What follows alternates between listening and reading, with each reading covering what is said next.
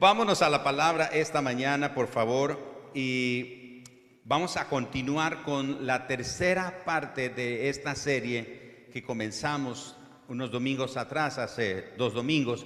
Estamos hablando sobre fidelidad, generosidad y prosperidad. Estamos poniendo este fundamento de que no podemos experimentar la prosperidad a menos que practiquemos la generosidad bíblica.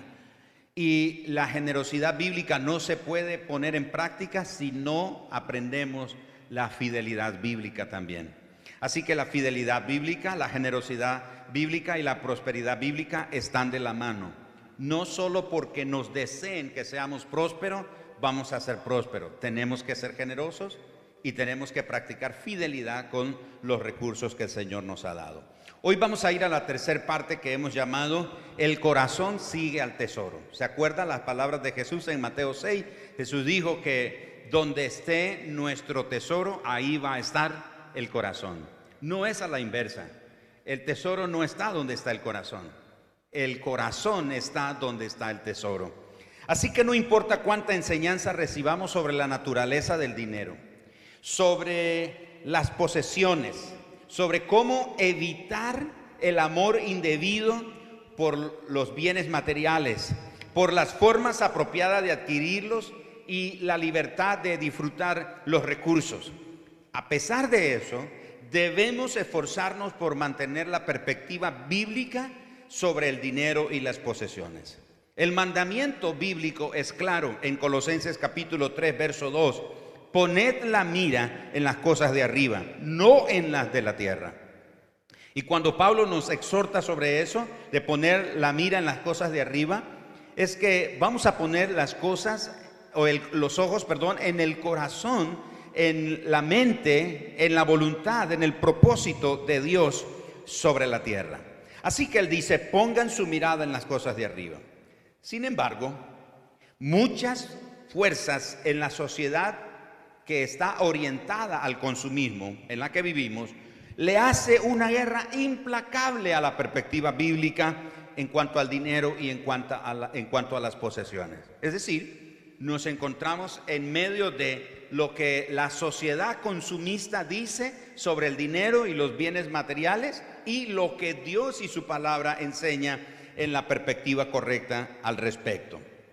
De manera entonces que aunque la sociedad nos bombardea con esos conceptos de consumo ah, descontrolado, nosotros podemos encontrar formas de adquirir dinero y posesiones que honren a Dios.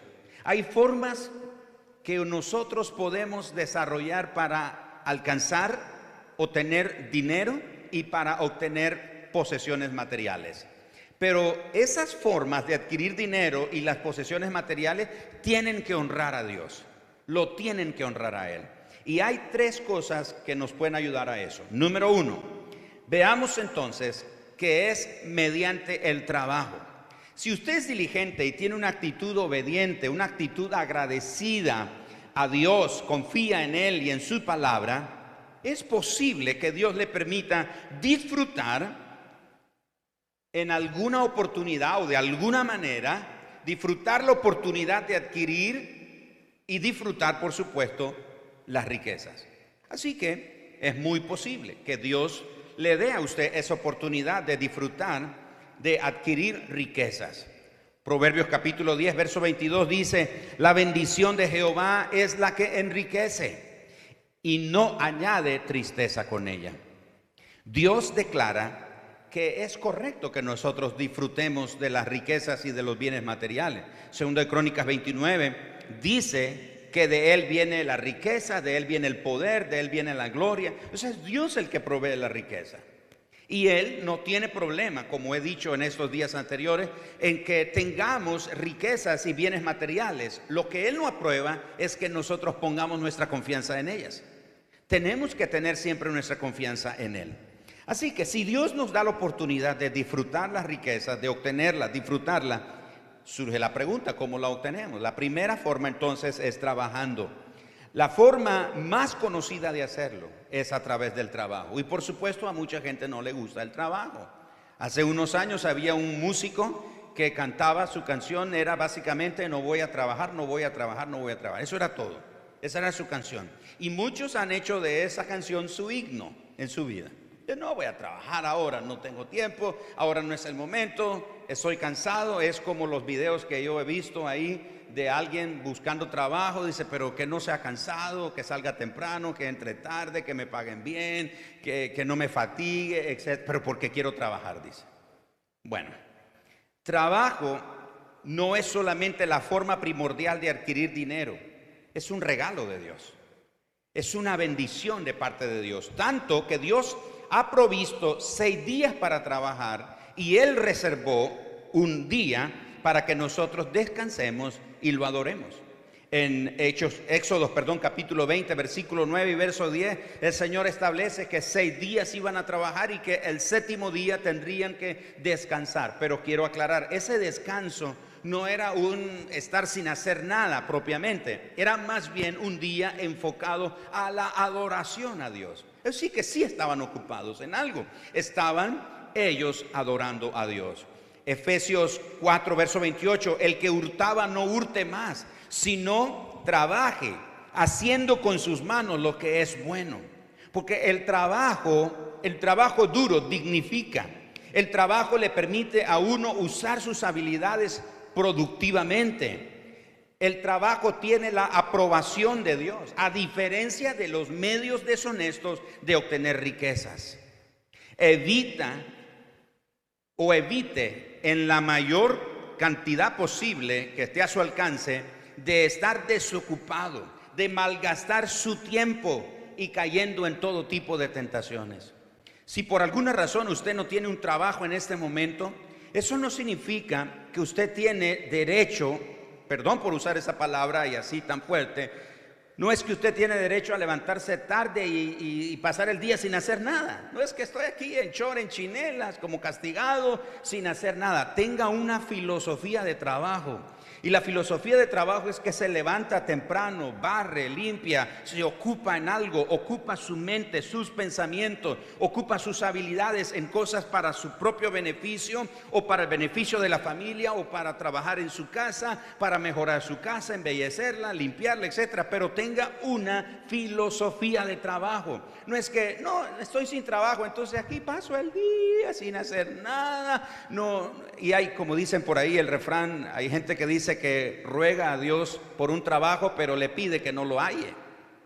Hay gente que dice, pastor, ore porque el Señor me bendiga con un trabajo. Está bien, oramos por eso, pero póngale pie a la oración, sángalo a buscar. Es que no hay, está, es cierto, puede ser que no haya, pero entre tanto encuentra un trabajo, tenga una filosofía de trabajo. Ocúpese en algo ocupe su tiempo en algo productivo, estudie, hoy hay cursos en, línea eh, y puede aprender cualquier asunto que le puede ayudar, eh, estudie, lea libros que le fortalezcan en el área en la que usted esté, póngase al día en los avances, los últimos avances de la especialidad en la que usted se preparó, etcétera. Pero no esté desocupado, no malgaste su tiempo. Proverbio 29, 19 elogia la virtud del trabajo. Dice, el que labra su tierra se saciará de pan, mas el que sigue a los ociosos o el que anda con perezosos se llenará de pobreza. La pobreza no es falta de recursos. La pobreza es mental, comienza en, en el pensamiento. Mucha gente tiene una mentalidad de pobreza y es pobre en lo económico o en, lo material, porque su pobreza empieza aquí, comienza en el pensamiento. No puedo, no tengo, quién sabe, no sé. Y ahí está, en ese, en ese mundo. Entonces la pobreza es el resultado de estar sin hacer nada. Por eso, dice el, el, escritor, Proverbio 29, 19, el que labra su tierra, el que trabaja su tierra, se va a saciar de pan. Una forma de tener mucho entonces es trabajar por ello. La Biblia condena la pereza. Para la Biblia es vergonzoso, es pecaminoso la actitud de la pereza. Así que si usted es diligente va a ganar dinero. Si no es diligente, si es perezoso, Por supuesto que no va a ganar dinero. Proverbios 13:4, el alma del perezoso desea y nada alcanza, mas el alma de los diligentes será prosperada. El perezoso nada alcanza, desea, pero nunca lo alcanza, porque nunca hace nada. Otras escrituras nos hablan en, perdón, Proverbios 6, 9 al 11, Proverbios 10, 5, 19, 15, 21, 25, 24, 30 al 34 hablan sobre la pereza, en contra de la pereza. Así que la primera forma que honra a Dios para aumentar las riquezas y los bienes es mediante el trabajo. La segunda forma es mediante el ahorro. Y el ahorro es algo que no es parte de nuestra cultura. No es cierto que a veces decimos, coyol quebrado, coyol comido. Y no nos puede caer un billetito porque nos agarra fuego en el pantalón, en la cartera. Otra forma entonces de obtener dinero y posesiones que honran a Dios es fundamentalmente con respecto a nuestro bienestar futuro y es ahorrarlo. Los especialistas en presupuesto nos dicen que uno debe de ahorrar por lo menos el 10% de sus ingresos. Debe tener un presupuesto y dentro de ese presupuesto debe incluir, aparte de lo que da para apoyar la obra de Dios, para sus necesidades y sus compromisos financieros, etcétera, los especialistas nos dicen que debemos de ahorrar un 10% para necesidades futuras. Es correcto tener un ahorro. ¿Qué dice Proverbio 21:20? Tesoro precioso y aceite hay en la casa del sabio, mas el hombre insensato todo lo disipa. Una persona sabia aparta una porción de sus riquezas para el futuro, para tiempos inesperados de necesidad. Sin embargo, el insensato gasta todo su dinero y vive de salario en salario. Una paráfrasis del verso 20 que acabo de leer dice, el sabio guarda para el futuro, pero el necio gasta todo cuanto tiene. No gaste todo, guarde, guarde una parte.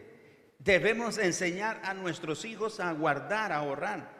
En, nuestra casa, nuestra familia, procuramos por lo menos una vez al año salir de vacaciones, irnos y, desconectarnos y, y, mis hijos me reclaman, dice, porque usted programa ese tiempo en el día de su cumpleaños, en fin de año. Entonces es una buena excusa, dicen ellos. Pero compramos un chanchito, una alcancía de pingüino de diferentes formas y decimos, todos los vueltos que nos quedan de monedas o billetes de baja denominación, los vamos a guardar. Y ahí todos, vamos. Y al final del año, cuando quebramos, pues obviamente no nos cubre todo lo que tiene que ser para, pero por lo menos la comida nos ayuda para la comida. Pero ellos saben que una forma de hacerlo es a través del ahorro. Tenemos que enseñarles a nuestros hijos el ahorro. Actuar de esa manera vivir de salario en salario es necio. Es necesario apartar un poco entonces de dinero para el futuro. Es posible, sin embargo, caer en un peligro en este asunto del ahorro. ¿Cuál es el peligro? Bueno, el peligro es que nos volvamos tacaños, nos volvamos egoístas y nos volvamos mezquinos. Ese es el peligro. Porque queremos ahorrar todo. No, no, y obligamos a nuestra familia a pasar necesidades, nosotros mismos nos sometemos a, autosometemos a necesidades, escaseces y estrecheces porque no queremos gastar. Es que estoy ahorrando, todo lo queremos ahorrar. Y repito, debemos de ahorrar, pero debe de haber un balance de que no caigamos en la tacañería, en el egoísmo y la mezquindad, porque pensamos, que tenemos que tener hasta el último centavo de nuestro dinero y que si nosotros no lo tenemos, entonces nuestro estilo de vida futuro no será suficiente. La tercera manera de obtener recursos que honra a Dios es mediante la planificación. Si usted gana dinero suficiente y aumentan sus posesiones, y eso es bíblico, en el libro de Deuteronomio capítulo 28, el Señor dice, cuando llegues a esta tierra y se te aumenten tus bienes, tus vacas, tus ovejas, y tus graneros y tus lagares, etc. Es, es correcto que haya un aumento. Dios quiere darnos un aumento, por supuesto. Y cuando aumenten las posesiones, es importante, además de ahorrar para el futuro, planificar. Planifiquemos nuestras finanzas. Proverbio 27, versículo 23 y 24, date cuenta de la condición de tus rebaños. Eso habla de un, ah, un granjero, de alguien que tiene recursos, que tiene medios, que tiene, uh, ¿qué le digo? Recursos que él puede vender estos animales, sacar leche, queso, lana, etcétera, muchas cosas. O sea, hay dinero involucrado en eso. Y dice, y cuida mucho de tus ovejas, porque ni las fuerzas ni la corona durarán para siempre. En otras palabras, planifique. Porque lo que ahora tiene no va a ser para siempre. Pero si usted planifica correctamente sus recursos, entonces estará en una buena posición para el futuro. ¿Qué significa planificar? significa ajustarnos a un presupuesto cuidadoso. Ay, pero es que no me gusta un presupuesto, pastor, porque mire, mire, el presupuesto no es nuestro enemigo, es nuestro aliado para ayudarnos. Por supuesto que no nos gusta, pero es lo correcto, es sano. Planificar las finanzas significa definir prioridades de gastos y obrar de acuerdo a esos límites no gastar más allá de lo que uno recibe. Bueno, voy a comprar esto, pero es más de lo que yo recibo, pero ahí lo voy a pagar. Es lo que le digo, la, la, cultura de consumo en la que estamos sumergidos nosotros, dice, lléveselo ahora y páguelo en el 2024. Dice, wow, qué bendición. No pague ahora, lléveselo y pague, y pague después. Y uno no sabe que se está metiendo en serios problemas. Si no es un buen administrador, no podrá ahorrar para las necesidades y las emergencias futuras. Un planificador sabio se hace dos preguntas. La primera de ellas es, ¿estoy realmente desempeñando alguna forma de autocontrol financiero? Planificado cuidadosamente. ¿Estoy realmente llevando un plan financiero cuidadoso? ¿Estoy siguiéndolo al pie de la letra? La segunda pregunta, o gasto descuidada e impulsivamente, teniendo en cuenta poco o nada las implicaciones futuras? ¿Estoy planificando o estoy convirtiéndome en un consumidor compulsivo? Ay, esto lo quiero. Esto, y, ve en las redes sociales, y ve en la televisión, y ve en el periódico, o alguien le cuenta y dice, yo quiero eso y lo quiero comprar. Y, ¿Se acuerda lo que aprendimos el domingo pasado? No gaste dinero que no tiene en cosas que no necesita para impresionar a gente que no le cae bien. La planificación entonces nos dice que si la segunda pregunta lo describe a usted, un día podría estar en una emergencia financiera, así que cuide el autocontrol de su dinero. La planificación cuidadosa le ayuda a evitar dificultades de préstamo. Hay pocas cosas por las que algunos especialistas en, en finanzas nos dicen que uno debería de hacer un presupuesto y una de ellas es una casa. Eso vale la pena. Y debe uno de organizarse, por supuesto. Pero hay cosas que no vale la pena meterse a comprar. Y, lo digo por experiencia. Algunas de las cosas que yo obtuve en mis primeros años de matrimonio, las obtuve así de crédito. Y cuando vine a pagar, o estaba pagando dos veces el artículo. Y todo eso, todo eso lo sabemos nosotros. Sin embargo, no lo tomamos en cuenta. Así que evite el préstamo. Cuide de no darle el control de sus finanzas a otra persona, porque cuando usted está prestando dinero, o está prestando para comprar un artículo al crédito, usted está dándole el control de sus finanzas a esa persona que le prestó dinero o que le prestó o le dio un crédito para comprar un artículo. ¿Me estoy explicando, hermanos? Proverbios 17, 18, el hombre falto de entendimiento presta finanza y sale por fiador en presencia de sus amigos. Un consejo, nunca salga de fiador de nadie. Diga conmigo, nadie. No es mi papá, nadie. No es que es mi tía, nadie. Es que es mi abuelita y me dijo que me va a heredar sus sillas. Nadie. Ni amigo, ni vecino, ni hermano, ni familiar, nadie. No salga de fiador de nadie, porque cuando usted es un fiador, usted está autorizando a otra persona que preste dinero en su nombre y usted se está responsabilizando a pagar la deuda de esa persona si no la puede pagar. Así que dentro de la planificación de finanzas y de bienes materiales, nunca salga de fiador. Y si está de fiador ahorita, mañana hable con esa persona y diga, ¿sabes qué? Ya no soy tu fiador. No diga que yo lo dije, diga que lo leyó en la Biblia. La palabra de Dios dice, no salgas de fiador, no sea que te quiten el colchón de tu cama de sobre ti y duermas en el piso. Así dice la Biblia.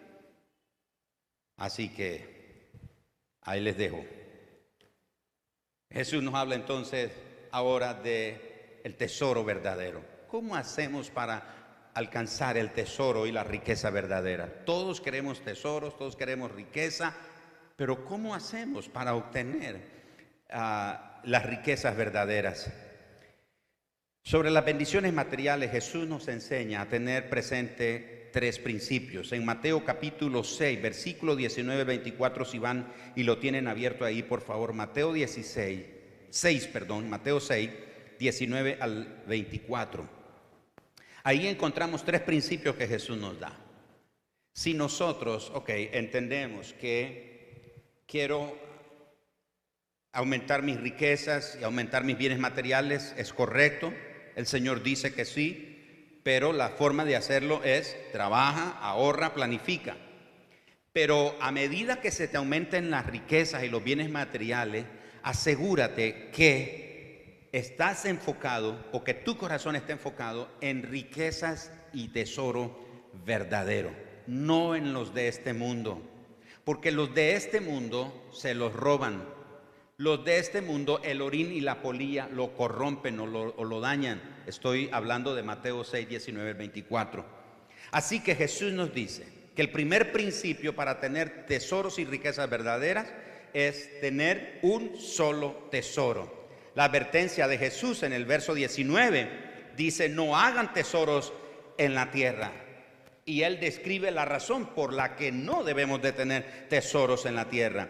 Jesús no está contradiciendo la palabra. Entonces Jesús no quiere que tengamos dinero, Jesús no quiere que tengamos bienes materiales. No, no, Él no está diciendo eso. Lo que está diciendo es que nos aseguremos que cuando se nos aumenten los bienes, nos enfoquemos más bien en las riquezas espirituales, en las riquezas que están en el cielo, que vienen de parte de Él. Y para eso necesitamos enfocarnos en un solo tesoro. Y nuestro solo tesoro es Él, Jesús.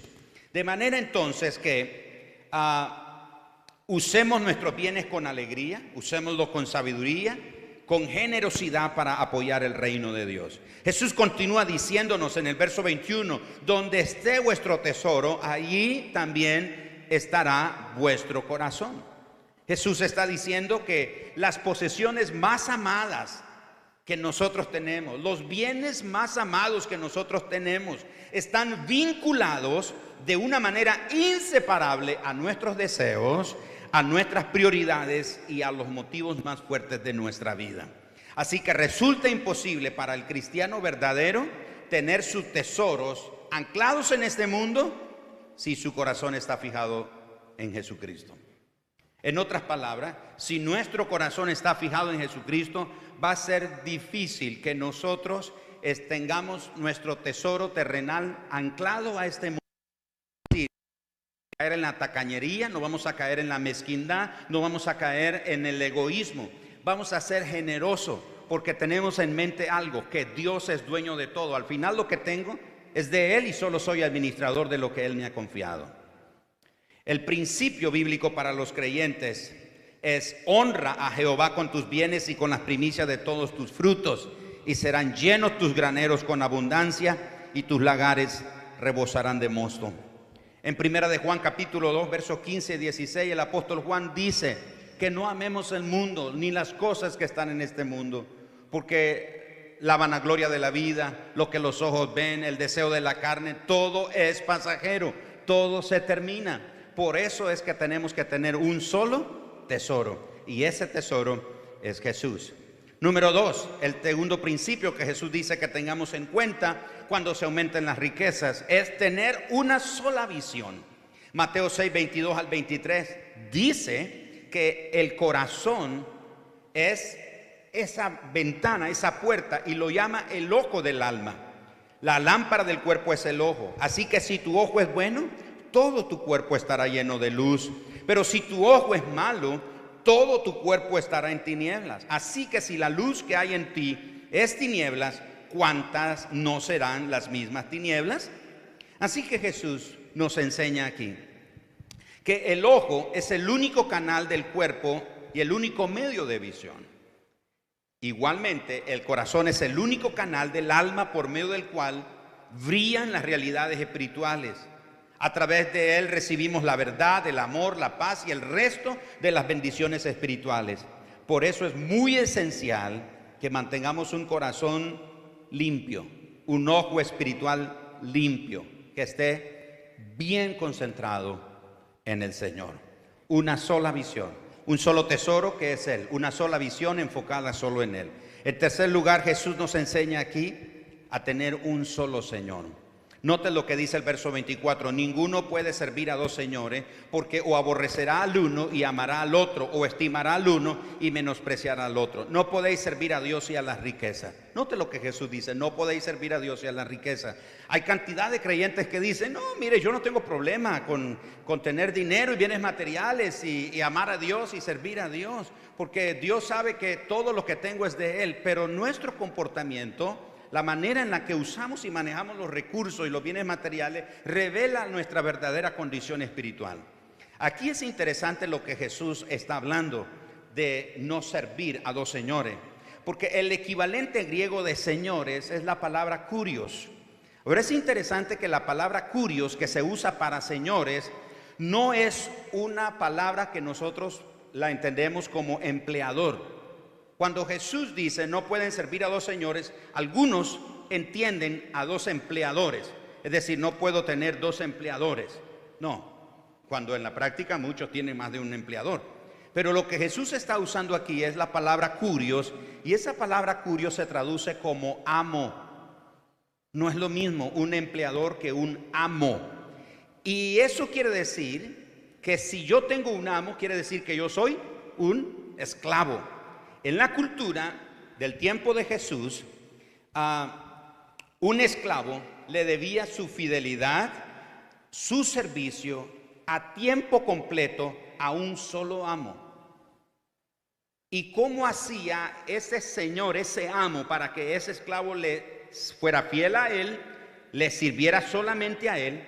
¿Qué era lo que hacía? Este amo tomaba posesión y control de todas las cosas que ese esclavo tenía. Todo.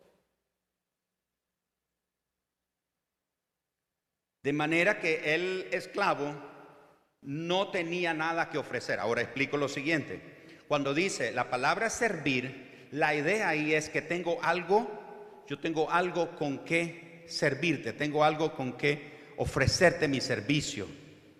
Tengo algo que ofrecerte. Pero como yo soy un esclavo que tengo un amo y mi amo es el que controla todo lo que yo tengo, yo no tengo nada que ofrecerle a otro amo. Ese otro amo me dice, bueno, ¿y cómo me vas a servir? ¿Qué me ofreces? Ah, es que mi amo lo tiene todo, entonces no me puede servir.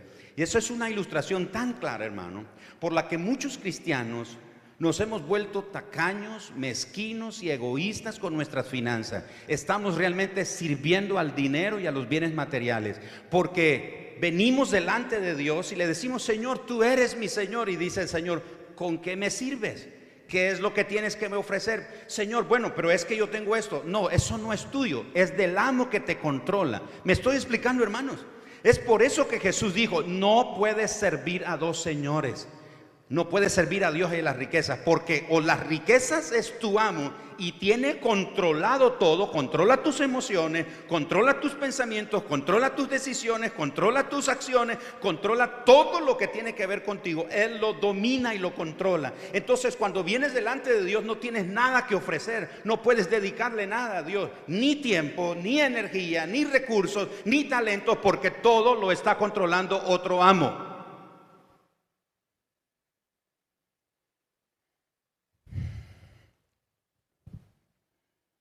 No podemos servir o decir que Cristo es nuestro Señor si servimos a cualquier otro Señor, que pueden ser las riquezas, puede ser nuestro trabajo, pueden ser otras personas e incluso podríamos ser nosotros mismos. ¿Captamos ahora lo que Jesús está diciendo? Que no podemos servir a dos señores.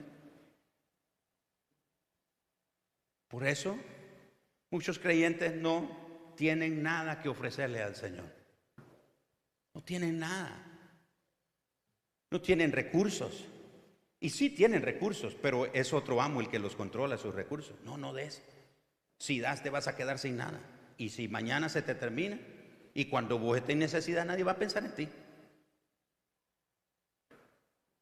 Entonces no tiene tiempo, no tiene recursos, no tiene talento, no tiene habilidad, no tiene nada que ofrecerle al Señor. No, pero yo digo, el Señor sabe que Él es mi Señor. No es cierto. Tú sabes que Él es, que Él no es tu Señor. Tú crees que Él es tu Señor, pero no es tu Señor. Juan Calvino dijo, donde las riquezas tienen el dominio del corazón, Dios ha perdido su autoridad. Donde las riquezas tienen el dominio, Dios ha perdido su autoridad. ¿Qué podemos hacer al respecto entonces? ¿Cómo hago? Necesitamos un trasplante de corazón. ¿Qué podemos hacer para experimentar este trasplante de corazón? Bueno, tenemos que saber que Dios es un Dios dador y que cuando damos, Él nos recompensa, pero no debemos de dar por la recompensa. Nuestro motivo de dar debe ser imitar a nuestro Padre, que nuestro Padre es un dador. Un corazón enfocado en Dios se goza más en dar que en recibir. Vamos a Deuteronomio capítulo 15, por favor. Acompáñenme a Deuteronomio 15 y quiero leer con ustedes este pasaje. Deuteronomio capítulo 15, verso 7.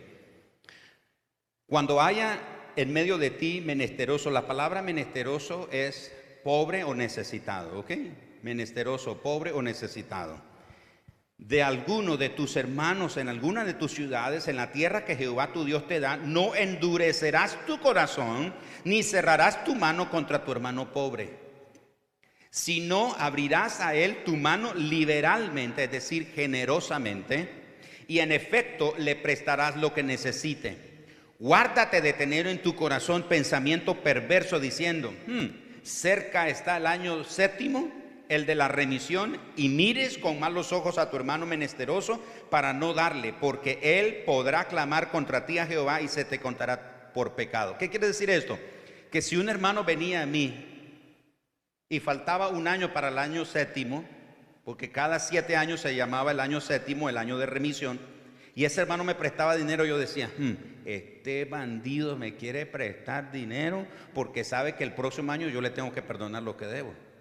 A eso es lo que se refiere aquí el pasaje cuando dice, no tengas pensamiento perverso en tu corazón, que el año que viene es el año séptimo el año de remisión. No, si se lo vas a prestar. Aunque faltara un día para que se llegue el año de remisión, préstaselo. Y al día siguiente le tienes que decir, hermano, te condono la deuda. Eso era parte del principio aquí en el pueblo de Israel. Verso 10. Sin falta le darás y no serás mezquino y no serás de mezquino corazón cuando le des, porque por ello te bendecirá Jehová tu Dios en todos tus hechos y en todo lo que emprendas. Porque no faltarán menesterosos en medio de la tierra. Por eso yo te mando, diciendo, abrirás tu mano a tu hermano, al pobre y al menesteroso en la tierra. ¿Quién es el que lo está mandando? No los escuché. Ay. Porque no faltará menesteroso en medio de la tierra. Verso 12 si se vendiere a ti tu hermano hebreo o hebrea y te hubiere servido seis años y al séptimo le despedirás libre. Cuando le despidieres libre no le enviarás con las manos vacías. O sea, aparte de que lo tienes que dejar ir, no se va a quedar esclavo contigo para siempre. Despídelo y despídelo cargado. Bendícelo. Envíalo con bendición. No lo mandes con las manos vacías. Le abastecerás liberalmente de tus ovejas, de tu era, de tu lagar. O sea, ovejas, de tu era quiere decir granos, de tu lagar quiere decir vino. Le darás de aquello en que Jehová te hubiera bendecido. Y te acordarás de que fuiste siervo en Egipto, ah, en la tierra de Egipto, y que Jehová tu Dios te rescató. Por tanto, yo te mando esto hoy. Tres aspectos del corazón para confrontar nuestro corazón y transformarlo en corazones dadores, corazones puros. Número uno, el corazón egoísta. Deuteronomio 15:9 dice que no tengas pensamientos malvados, y son los pensamientos malvados los que nos impiden ser compasivos. Allá está Armando y Natalia en, en la mesa de, llamamos el banco de alimento. Hay menesterosos entre nosotros, hay necesitados entre nosotros. Y Dios nos ha bendecido. Y dice, pastor, ¿usted no sabe que estamos en días de crisis? Es precisamente en los días de mayor crisis donde vemos la fidelidad de Dios. Y de esa fidelidad que Dios nos da, debemos mostrar benevolencia, bondad y misericordia con los necesitados. No venga a esta reunión y no venga con sus manos vacías. Traiga algo ahí en el banco de alimentos. Ayude personas. El mandato bíblico es ese. Pero la razón por la que nos cuesta dar es porque tenemos un corazón egoísta. Y escuchen esto. El egoísmo nos dice que si damos no tendremos suficiente para nosotros. Pero hay dos enemigos que batallan contra la generosidad. El primero de ellos es el egoísmo. El egoísmo dice, antes que des, dice el egoísmo, ¿para qué vas a dar? Y si das, te vas a quedar sin eso. Y después, ¿quién te lo repone? No, mejor no des. Y está esa batalla. Pero bueno, finalmente distes. Y después viene el otro enemigo y te habla. Y es el de la aflicción, el corazón entristecido. Y dice, mira, ¿y ahora? Te quedaste sin eso. ¿Y ahora cómo vas a hacer? Ahora quién sabe cómo lo vas a reponer. Y te cae una tristeza en el corazón. Por eso tenemos que confrontar nuestro corazón egoísta. Segundo, tenemos que confrontar el corazón entristecido. Eh, Deuteronomio 15:10, leo de la versión de las Américas. Con generosidad le darás y no te dolerá el corazón cuando le des ya que el Señor tu Dios te bendecirá por esto en todo tu trabajo y en todo lo que emprendas. Noten eso. Esta versión nos lo presenta de esta manera. No es que doy porque Dios me bendice, doy y a medida que doy entonces Dios me bendice. La recompensa por ser un dador es una vida bendecida. Así que el egoísmo te ataca antes de dar y la tristeza o la angustia te ataca después de dar. Cuando confrontamos el corazón egoísta y el corazón entristecido, entonces Dios nos da un corazón generoso. Deuteronomios 15, 14 de la Biblia de las Américas leo, le abastecerás, proveerás liberalmente de tu rebaño, de tu era, de tus granos y de tu lagar, es decir, le darás vino, le darás conforme te haya bendecido el Señor tu Dios. Así que además de sobreponernos al corazón egoísta y más allá de evitar tener un corazón entristecido, tenemos que hacer ajustes en el área de dar con la ayuda de Dios. Tenemos que desarrollar un corazón generoso. Tenemos que desarrollar un corazón generoso. Se nos llama a dar generosamente de aquello con lo que Dios nos ha bendecido. No debemos de ser tacaños. Tenemos que ser generosos tenemos que cultivar un corazón generoso. ¿Cuál creen ustedes que es la primera palabra que un niño dice? La mamá dicen mamá. Los papás dicen papá. No es cierto, ninguna de las dos. ¿Sé cuál es la palabra que el niño dice? Mío. Mío. Porque nacemos egoístas. Y el egoísmo no se quita o se va de nosotros porque crecemos y desarrollamos. El egoísmo es parte de la naturaleza caída en nosotros. Por eso, Dios tiene que trabajar en nuestros corazones. Tiene que hacer un trasplante el Señor y quitar ese sentimiento egoísta, mezquino, tacaño y poner un corazón generoso. Finalmente, cuando confrontamos el corazón egoísta, confrontamos el corazón entristecido y el Señor nos da un corazón generoso, lo comienza a cambiar. Él, el Señor, nos da luego un corazón agradecido. Deuteronomio 15, 15, leo de la Biblia de las Américas nuevamente. Y te acordarás que fuiste esclavo en la tierra de Egipto y que el Señor tu Dios te redimió. Por eso te ordeno esto hoy. El Señor le dijo al pueblo de Israel, nunca te olvides de dónde te saqué, de dónde te liberé. Y cuando recordamos lo que el Señor ha hecho por nosotros, debe producir en nuestra vida gratitud. Gratitud.